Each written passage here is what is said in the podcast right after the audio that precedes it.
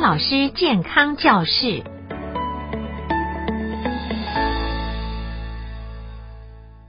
大家好，我是阳明大学潘怀忠教授。今天跟大家分享的题目是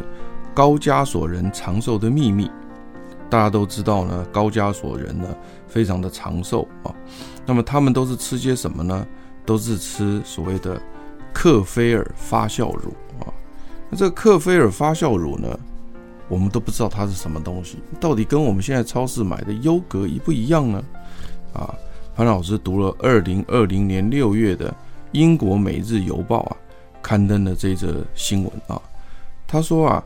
因为发酵类食物有益身体的健康知识越来越普及，美国本土啊也开始上架销售高加索人的传统发酵食物，也就是克菲尔发酵乳啊。但因为克菲尔发酵乳的味道啊啊比较尖锐一点啊，因为它呢会会产生乳酸，所以会有点酸酸的，甚至有的很酸啊。那这个是可以调整的啊，跟菌种有关系。那另外呢，因为产生碳酸，所以会有气泡，有一点类似的那种气泡水啦啊，汽水一样的。另外也会产生乙醇，有一些酒味啊。所以你想想看，又酸。又有气泡又有酒的，怪怪的，到底这是不是什么发酵乳啊？所以因此呢，当时呢，美国一个很大的一个公司叫 Tesco 啊，叫乐购公司呢，当时引进美国的时候呢，他们就很担心说啊，系啊，这不知道能不能卖得动啊？就没想到呢，他在二零一八年年底上市以后呢，到二零二零年二月十八个月当中呢，销售额已经快速成长，突破了四百百分之四百哦。这是非常惊讶的一个数字啊。那么我们大家来看看这个科菲尔发酵乳呢，也是一种益生菌的食品。它最早起源于北高加索山区啊，北高加索山区是靠俄国这一边啊，就是俄罗斯、苏联这一边啊。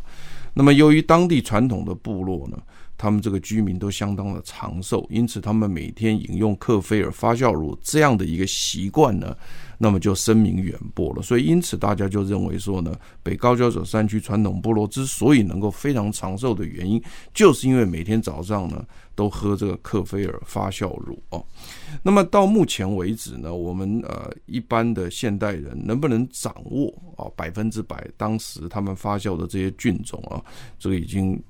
不可考了啊，因为已经大概七七八百年了啊。那么，但是呢，呃，它的这个所谓的菌种呢，大概据科学家的研究，至少有十几种以上啊。包括所谓的克菲尔乳酸菌啊、胚芽乳酸菌啊、乳酸链球菌啊、乳脂链球菌、甘酪乳酸菌啊、醋酸菌啊、哦马克斯克鲁维酵母菌啊，还有什么酿酒酵母菌等等，大家听了头都昏了。但不管，反正就十几种。那么正因为有这么多有益的益生菌存在，所以使得克菲尔发酵乳呢，有着许多对人类健康的作用哦。那么在现代社会中呢，克菲尔菌虫呢，除了可以来制作乳制品，也就是说，不论牛奶、羊奶都可以来做发酵乳之外呢，他们现在也超厉害的，也拿这个所谓的克菲尔菌呢来做面包啊。那么这种就是非乳制品了。那因为呃，你做了面包之后，你的面包温度很高，因为它烤箱嘛，所以大概你吃到的是吃到它发酵后使得面包更为柔软，然后呢，呃，更有所谓的啊消化容易啊。然后更有一些特殊的香气，但是其实它的那种菌种的好处呢，因为烘焙后可能就不见了。所以你若要真正吃到益生菌的话，那可能还是必须吃这种所谓冷冻的啊，所谓的发酵乳啊。那我们现在在超市买到的优格或酸奶呢，它也是一个发酵乳，只是它的菌种不一样啊，也就是刚刚的克菲尔可能有十几种菌。那么这个所谓的这个优格或酸奶呢，目前据呃书上提到，大概就是一两种菌啊，所以因此呢，它的差距是菌菌的数目不一样，然后再加上它的呃菌的种类不一样啊，那就因为是克菲尔菌丛有十几种或更多的好菌呢啊，所以他们认为说呢啊，这个健康的好处是蛮多的啊。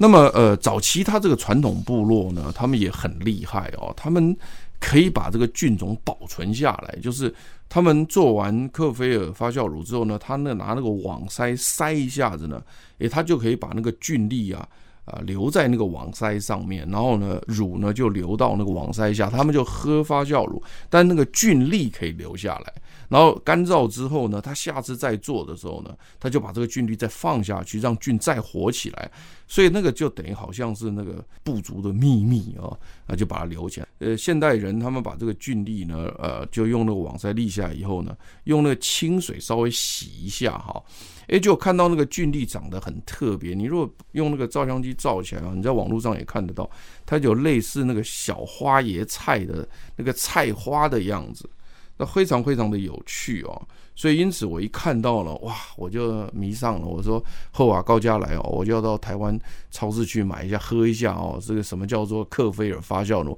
因为一辈子土包子没喝过啊。结果没想到呢，都买不到啊。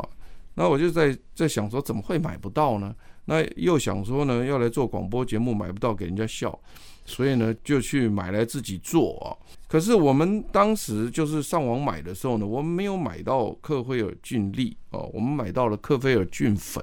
所以因此呢，做出来的味道呢，我是真的没吃出来有什么气泡味或酒味哦，吃起来跟什么味道一样呢？跟我们家的优格差不多啊。其实我们做的是成功的，所以因此这个菌种变得非常重要。所以大家如果想要知道传统的北高加索山区真正的克菲尔的话，可能要买那个菌粒啊。那菌粒，我基于我跟这个呃一些朋友联络呢，他说好像 Amazon 这个有卖这个冷冻的菌粒。那我当时是在呃一般的购物网站买的时候呢，是买到菌粉。那呃自从呃我们大家在聊天讲这个事情的时候呢，在我们整个朋友圈已经引起了非常广泛的讨论啊，大家对于吃这个东西还是非常在意的，非常喜欢的啊。那么好，那假者说你会做的话，在家做，如果你成功的话，麻烦送一碗给潘老师喝啊。那么，呃，英国的德比郡的营养师邦德啊，他在这个新闻里，因为在《每日邮报》啊，他也被接受访问，所以他访问了英国的营养师啊。英国有分成不同的郡啊，那么他们这个德比郡的邦德就就说啊，他说现在的市售的克菲尔产品啊，